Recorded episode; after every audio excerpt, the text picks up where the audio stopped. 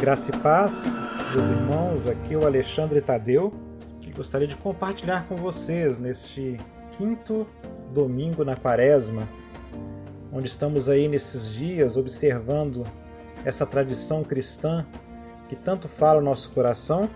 Eu gostaria de ler um texto que se encontra em Hebreus, no capítulo 5, no versículo 10. 9 e 10. O autor de Hebreus nos fala assim: E tendo sido aperfeiçoado, tornou-se o autor da salvação eterna para todos que lhe obedecem, tendo sido nomeado por Deus sumo sacerdote, segundo a ordem de Melquisedeque. Este texto de Hebreus nos fala sobre o fato de Cristo ter sido glorificado e manifestado a sua glória como aquele que foi enviado para ser o autor da nossa salvação.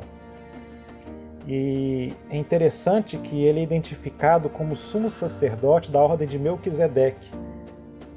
Isso nos traz à memória e nos faz lembrar então aquilo que está escrito lá em Gênesis 14, quando rei, um rei chamado Melquisedeque, que era sacerdote, sumo sacerdote, aparece do nada e abençoa Abraão depois de uma batalha terrível, onde teve muitas matanças e Deus abençoou Abraão.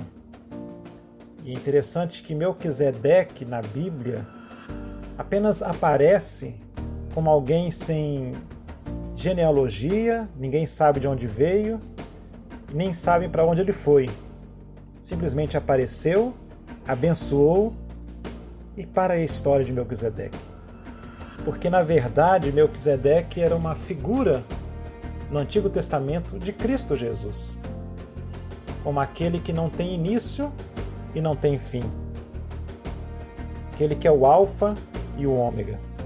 E aqui em Hebreus, o autor de Hebreus, escrevendo sobre o sacrifício eficaz de Cristo Jesus, identifica justamente esse Jesus como da ordem de Melquisedeque.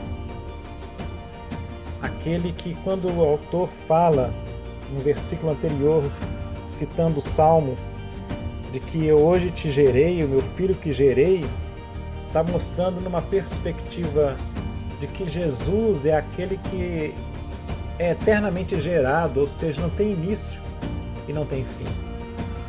E é interessante que Jesus, assim como Melquisedeque, que era rei e sacerdote, Jesus é rei e sacerdote. E mais ainda, Jesus é rei, sacerdote e é o sacrifício perfeito.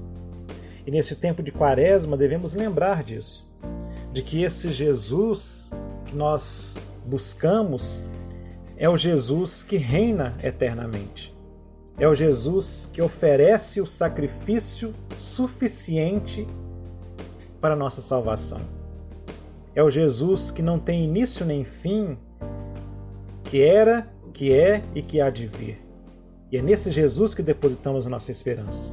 Por isso, nesse dia, que você possa refletir, que você possa consagrar o seu coração, a sua vida a este Jesus e ser por ele abençoado. Gostaria agora de orar pedindo que essa realidade dessa eternidade e eficácia do sacrifício de Cristo possa ser uma realidade na sua vida, no seu dia a dia. E você possa desfrutar das bênçãos desse Deus maravilhoso. Ó Senhor, muito obrigado por Cristo Jesus, que reina eternamente e que deu a sua vida por nós sendo o sacrifício perfeito que garante a nossa tão grande salvação. Que nesse dia a tua graça, a tua paz esteja conosco em todos os nossos atos, palavras, ações, tudo que fizermos. Que seja para manifestar que Cristo Jesus reina em nós e através de nós. Que Cristo Jesus morreu para nos salvar. Que Cristo Jesus é quem nos abençoa e nos garante a vida eterna. Dá-nos a tua graça, é a nossa oração em nome de Jesus. Amém. Deus abençoe, meu irmão, hoje e eternamente.